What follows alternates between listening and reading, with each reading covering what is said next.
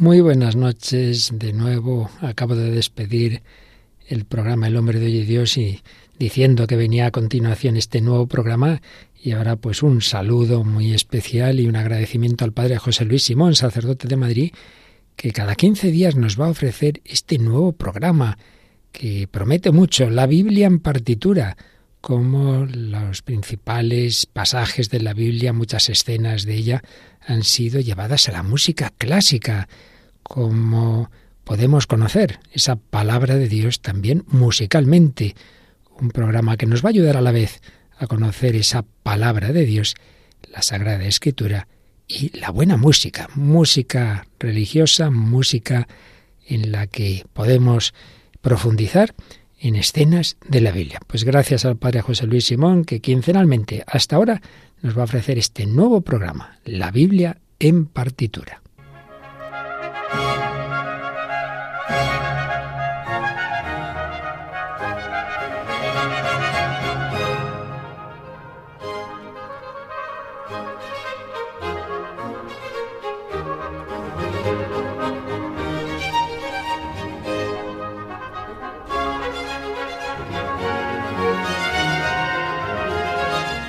Buenas noches, comenzamos con muchísimas ganas e ilusión este programa dedicado a la Biblia y a la música, deseando que usted, querido oyente, lo disfrute tanto como lo he hecho yo realizándolo. Cada dos semanas, los jueves, a esta hora, de 12 a 1 de la madrugada, cogeremos el testigo del padre Luis Fernando de Prada y su programa El hombre de hoy Dios, y disfrutaremos de las creaciones que los grandes de la música clásica hicieron a partir de los textos de la Sagrada Escritura.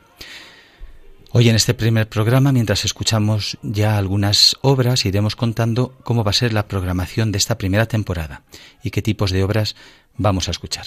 Les habla el Padre José Luis Simón y comenzamos ya en Radio María, la Biblia en partitura.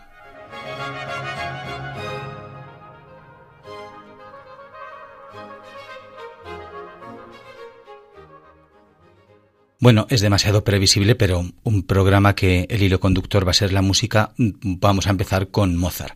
Pero nos sirve para explicar eh, qué selección de obras son las que vamos a escuchar. No es técnicamente un programa de música sacra, puesto que va a haber un, repertorio amplio eh, de música sacra que no vamos a escuchar. Eh, solamente vamos a oír las piezas que, cuyo texto son la Sagrada Escritura, la Biblia. Y no todas las piezas de música sacra tienen como base la Biblia. Mm, todos los motetes, por ejemplo, no, no, están inspirados en la Biblia, inspirados remotamente, pero al final los textos los han compuesto o son anónimos o son autores concretos o son eh, textos litúrgicos. Bueno, pues esos textos no los vamos a escuchar. Eh, es verdad que buena parte de la música que vamos a oír es música sacra, es decir, que tiene que ver con la religión y que, bueno, se ha pensado en algún momento u otro ser escuchado, interpretada en un ambiente sagrado o religioso. Pero habrá otras obras que no, que, que vamos a escuchar y que serán piezas que se han escrito incluso alguna ópera, por ejemplo, que está pensada para escuchar en teatros. Mm, nos sirve como ejemplo Mozart. De Mozart, ahora, si yo digo ese nombre, yo creo que a todos nos viene a la cabeza. Si pregunto por nombres de obras de Mozart, desde, desde luego a todos nos suena un rapto en el Serrallo, Don Giovanni, y si es música sacra, bueno, las sinfonías desde luego, y si es música sacra, desde luego que el, Requiem y el, y el Ave ninguna de estas dos piezas vamos a escuchar aquí, porque sí es verdad que son piezas sacras, el Requiem incluso litúrgica, pero ninguna de las dos tienen textos bíblicos. Y es que Mozart ha musicalizado algún texto bíblico, pues sí que lo ha hecho. Eh, es verdad que no muchas obras, pero algunas que se podrían considerar menores porque no son muy extensas eh, y obras que realmente no son muy representadas, pero sí que tienen una pequeña colección de obras eh, que, en las cuales musicalizó algunos fragmentos de la escritura. Hoy vamos a escuchar con una de ellas. Pienso que para muchos de ustedes va a ser la primera vez que la oigan. Es un es decir, una pequeña composición, un pequeño motete que hizo no pensado para una celebración concreta, sino para para, cualquier momento. Los, los, estudiosos no saben exactamente con qué motivo lo compuso, pero lo compuso entre los años 1768 y 1771. Se llama el motete Benedictus sit Deus y tiene como texto tres fragmentos de la escritura. Empieza un coro eh, que cita el capítulo, el versículo 6 del capítulo 12 del libro de Tobías, dice, alabad a Dios y dadle gracias ante todos los vivientes por los beneficios que os ha concedido. Así todos cantarán y alabarán su nombre. Proclamad a todo el mundo las gloriosas acciones de Dios y no descuidéis darle gracias. Después una soprano canta un aria en los versículos 13 y 14 del Salmo 66, que dice, Entraré en tu casa con víctimas para cumplirte mis votos, los que pronunciaron mis labios y acaba eh, cantando de nuevo el coro en los versículos 1 y 2 del Salmo 66 de nuevo. Aclamad al Señor tierra entera, tocad en honor de su nombre, cantad himnos a su gloria. Dura este motete, este ofertorio de Mozart, unos siete minutos y lo vamos a escuchar a continuación.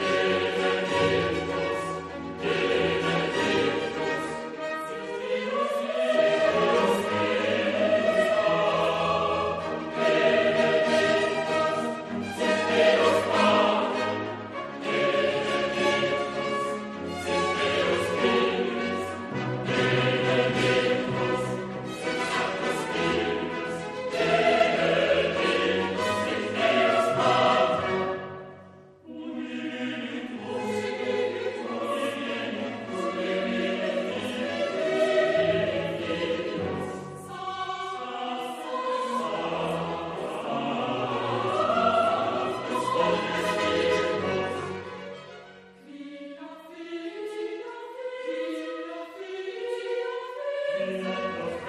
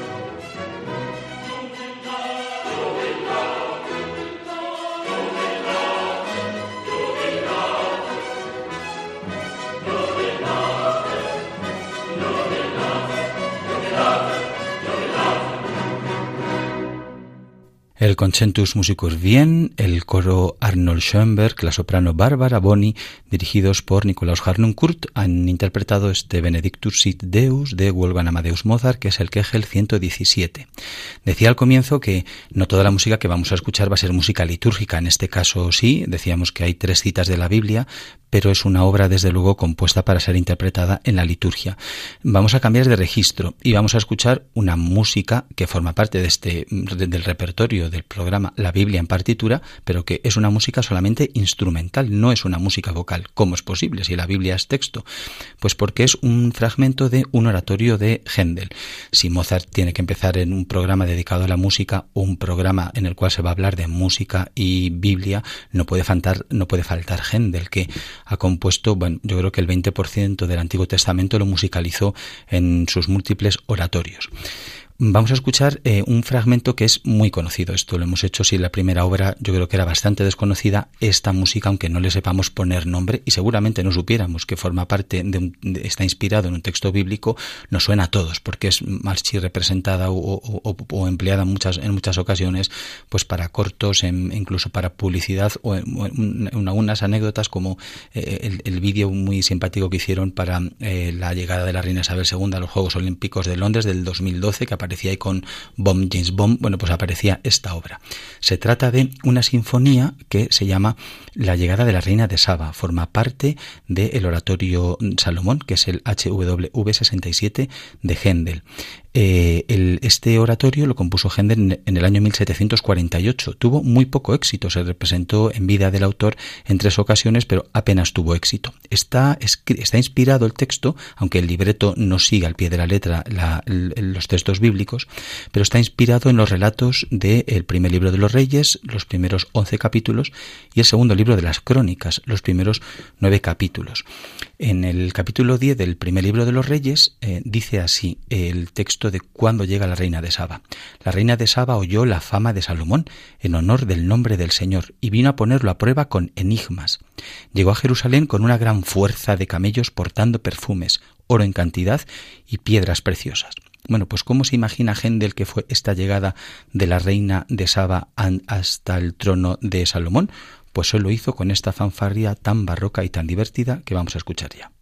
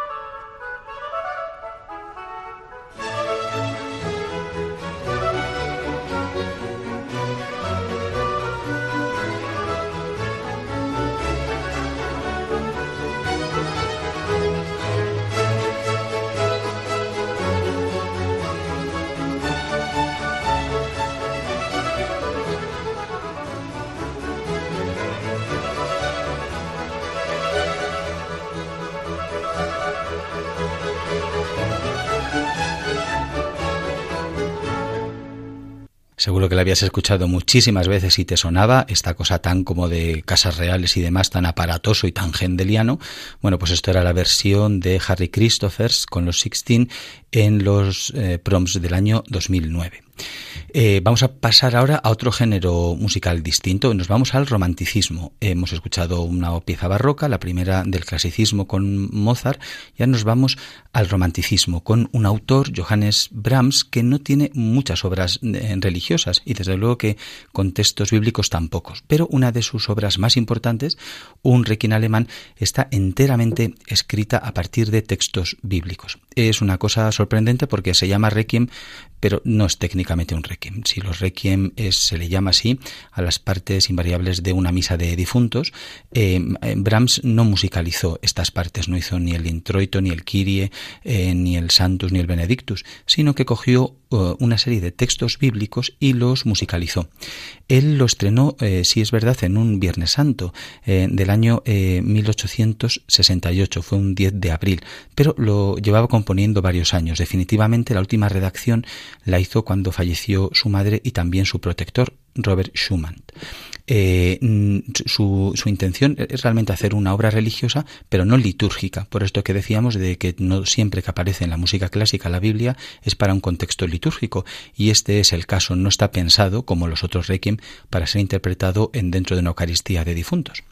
Eh, tiene eh, nueve movimientos, perdón, tiene siete movimientos. En los siete movimientos tiene 16 citas bíblicas. Es una obra muy larga que seguro que aquí vamos a escuchar íntegramente a lo largo de algunos programas, pero hoy vamos a escuchar solamente el cuarto movimiento, el movimiento central. El texto está tomado, son eh, tres versículos del Salmo 84. El Salmo, qué deseables son tus moradas, Señor del universo. Mi alma se consume y anhela los atrios del Señor. Mi corazón y mi carne retozan por el Dios vivo. Dichosos los que viven en tu casa, alabándote siempre un salmo que seguro que hemos rezado muchas veces, que nos suena a todos, que deseables son tus moradas o qué amables son tus moradas, Señor. Bueno, pues lo vamos a oír en esta versión del Requiem alemán de Brahms. Nos sirve también para presentar otra cosa que vamos a hacer en este programa y es que al final diremos los medios de contacto porque si nos queréis escribir o para pedirnos una obra o para dedicar una obra o para hacernos, bueno, o porque quieres escuchar una obra, lo puedes hacer, diremos luego el Twitter del programa y la dirección del correo del programa. Decía que Brahms compuso esta obra tras la muerte de su padre. Yo quiero dedicar esta obra porque hoy mi padre cumpliría 70 años, aunque hace 20 años que no está aquí, pero da la casualidad que este programa se estrena en el día de su cumpleaños y a él se la dedico este cuarto movimiento del Requiem alemán de Brahms que vamos a escuchar ahora mismo.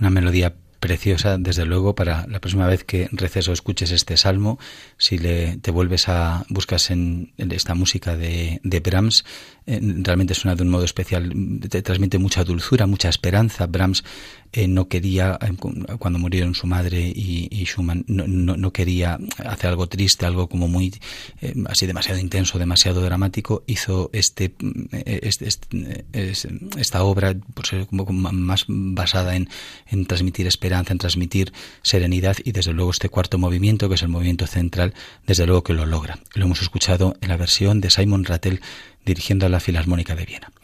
Y seguimos, nos quedan todavía algunas obras en la Biblia en partitura, en este programa, en el cual estamos dando a conocer un poco qué es lo que vamos a ir escuchando a lo largo de la programación de este curso.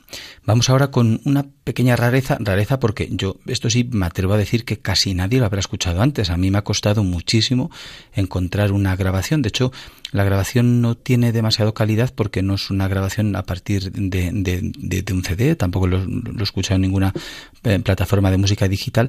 Lo he encontrado y buceando en internet y es una grabación de un concierto en directo.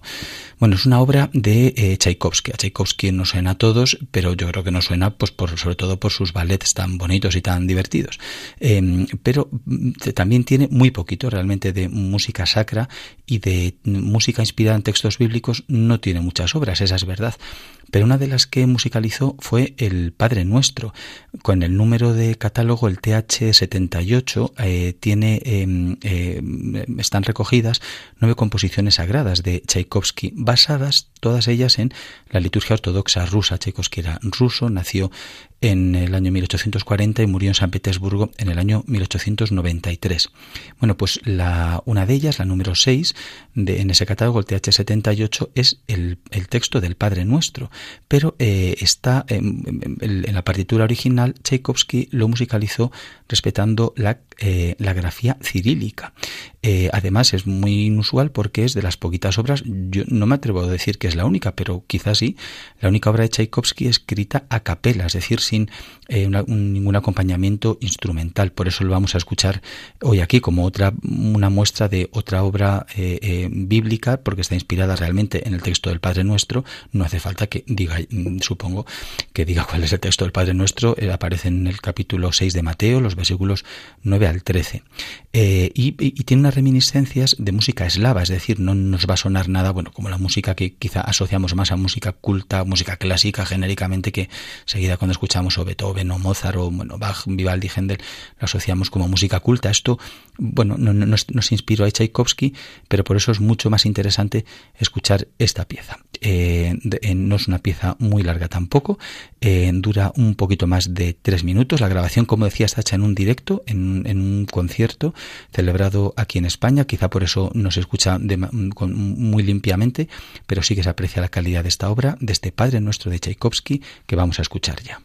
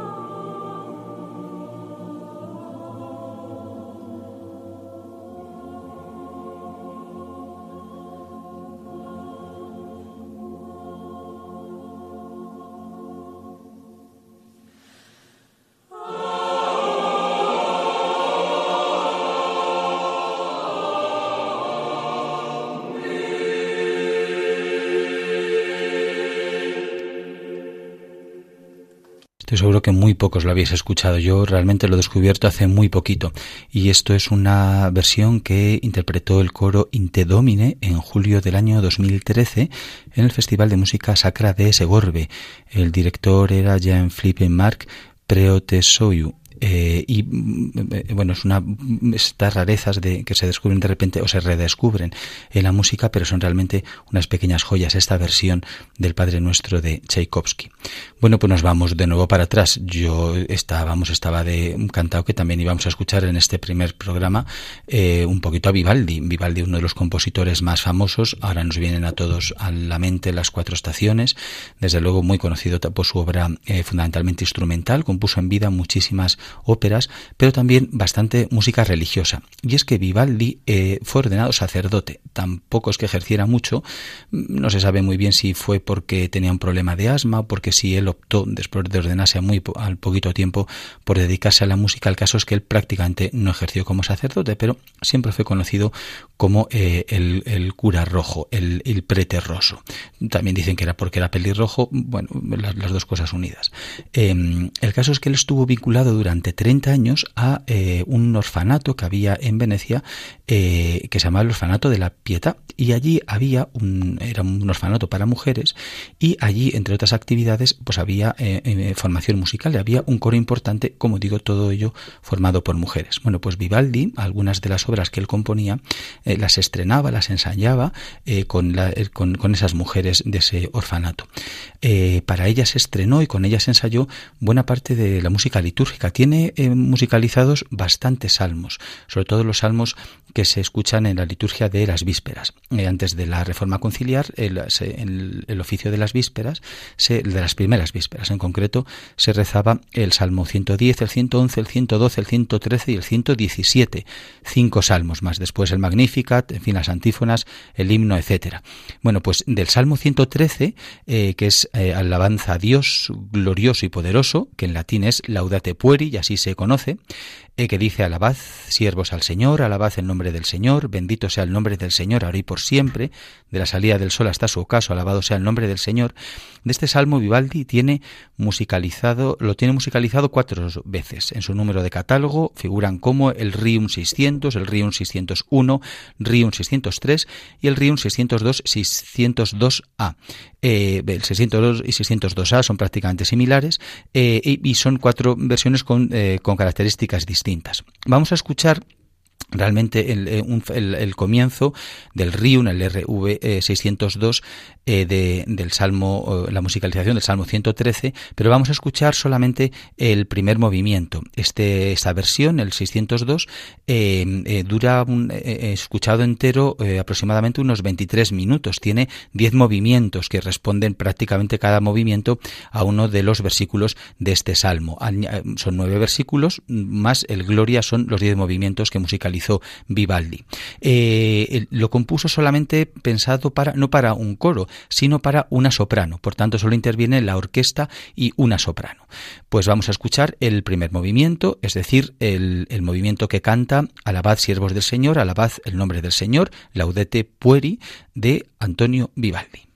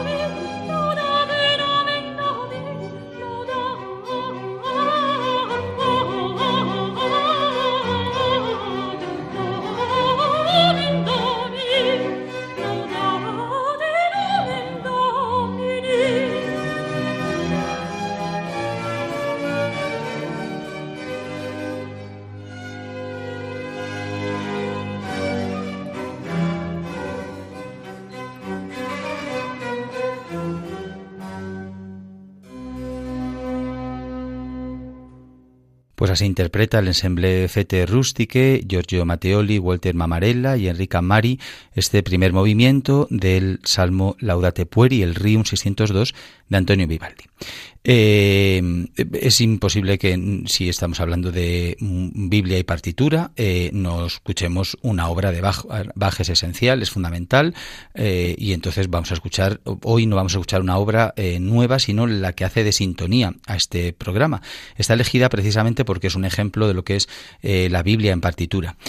como habitualmente, aunque va a ser la sintonía, no la vamos a escuchar entera, solamente el comienzo, quizá al final, hoy sí que la vamos a escuchar entera. Se trata de eh, el coro inicial de la cantata BWV 69A. Bach eh, estuvo eh, a partir del año 1723 hasta 1750, cuando falleció, fue el, cantor de la iglesia luterana de Santo Tomás de Leipzig, en Alemania.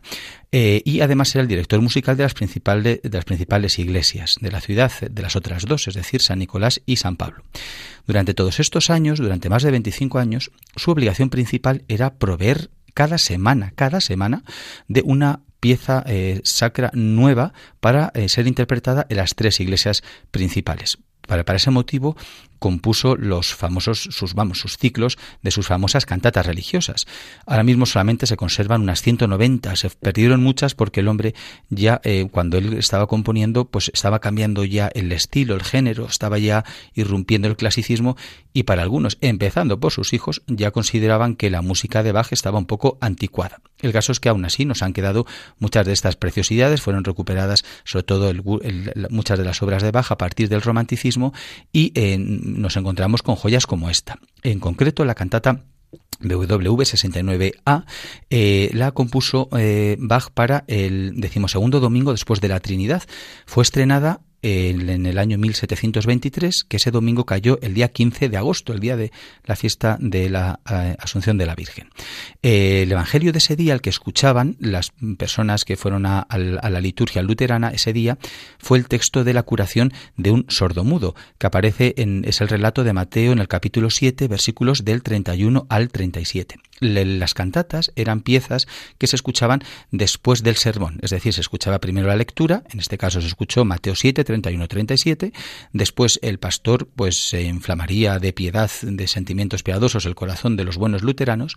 Y después se escuchaba la cantata que sería a modo como de vamos a seguir meditando sobre lo que hemos oído y lo vamos a escuchar en el corazón y bueno, pues en vez de hacerlo en silencio, pues vamos a escuchar, mm, qué suerte aquellos luteranos, una pieza estrenada, repito, cada semana que eso eran las cantatas. Las cantatas tienen, bueno, no tienen una, estructura fija, pero sí son obras de aproximadamente una media de unos 20 minutos y eh, mezclan coros, corales eh, y arias sobre todo. Bueno, pues para ese día y esta cantata, Bach comienza, y esto es lo bonito, Bach era, eh, un, gran, no, sé si un teólogo, pero desde luego que eh, sí que era un gran interesado por la, eh, por la teología y por la Biblia, y como el relato del Evangelio lo que nos cuenta es que los que presencian ese milagro de Jesús bendecían a Dios porque reconocen que de él provienen los beneficios, pues es la cantata para ese día comienza con el Salmo 103, que dice exactamente Bendice alma mía al Señor y todo mi ser a su santo nombre. Bendice alma mía al Señor y no olvides sus beneficios. De esa manera, al escuchar esta obra, después, repito, de escuchar el sermón, pues eh, quería conectar los sentimientos del Evangelio, aquellos que ven el milagro, con los que lo han escuchado, para invitarlos musicalmente a también todos poder bendecir al Señor por todos sus beneficios. Bueno, pues la cantata es más larga, tiene varios movimientos, pero vamos a escuchar solo el primer movimiento, que es un vibrante, maravilloso, estupendo, barroquísimo y vaquiano eh, coro eh, que vamos a escuchar ya a continuación.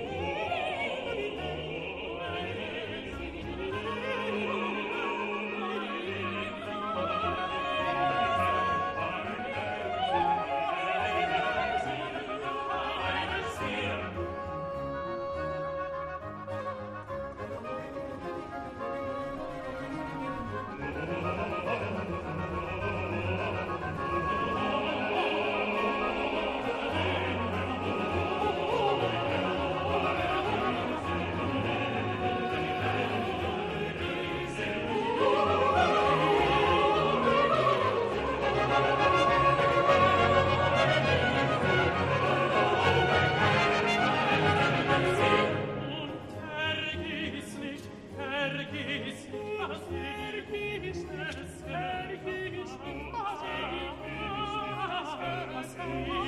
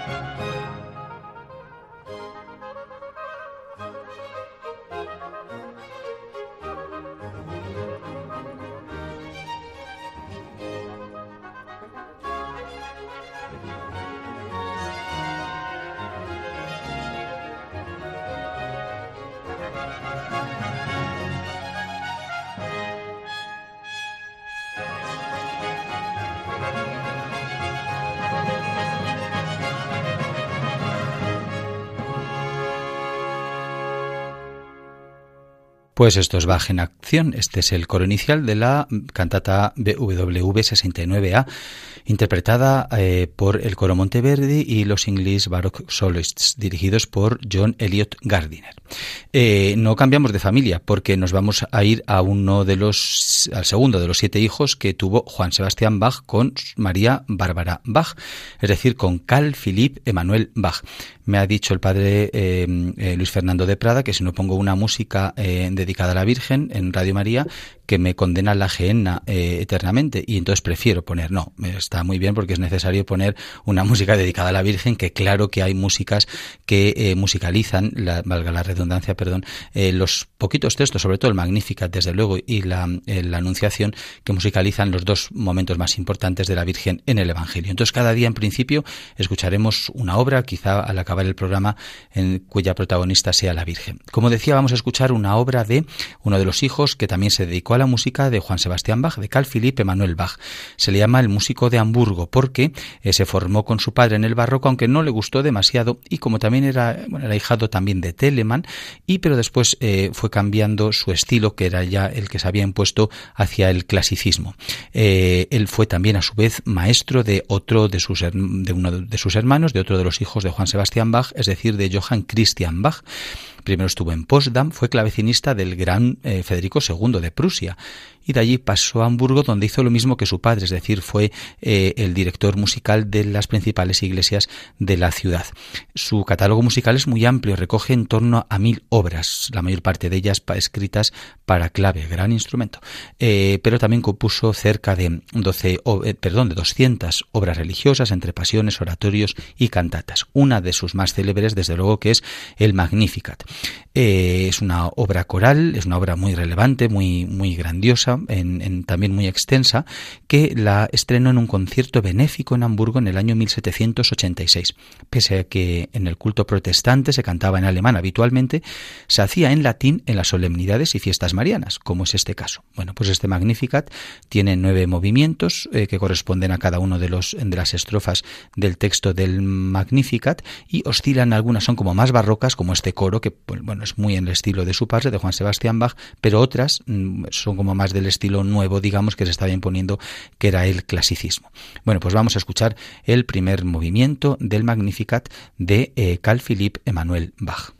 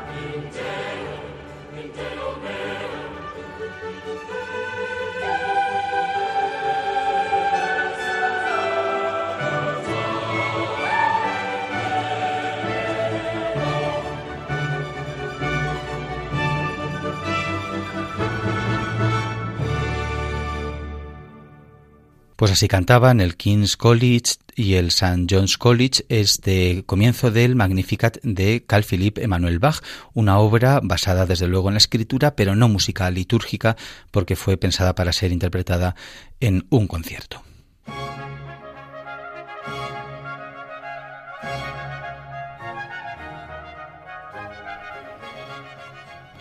Y hasta aquí el programa de hoy, este programa de estreno. Como saben, pueden volverlo a escuchar íntegramente en el podcast que se encuentra tanto en la web de Radio María, radiomaria.es, como en la aplicación de la radio que pueden descargarse gratuitamente si no la tienen. En el Twitter del programa, que es arroba bibliartitura, pueden escribirnos para hacernos una petición, pedir una dedicatoria una recomendación y además eh, tienen la lista de obras que acabamos de escuchar. También pueden ponerse en contacto con el programa en el mail la Biblia en partitura arroba radiomaria.es o por correo postal en la dirección Paseo de Lanceros 2, primera planta, 28024, Madrid. La próxima semana no se pierdan a esta misma hora el programa Música de Dios sobre música sacra o litúrgica con el padre Eusebio Guindano. Y recuerden también que el domingo a la una de la madrugada se emite Clásica en Radio María, una semana presentado por José Vicente Molina y otra semana por María José López. Nosotros volveremos en dos semanas. Ahora les dejo con Soledad Cosmen y su programa La verdad nos hace libres. Sean buenos y si no, confiésense. Muchas gracias y hasta la próxima semana.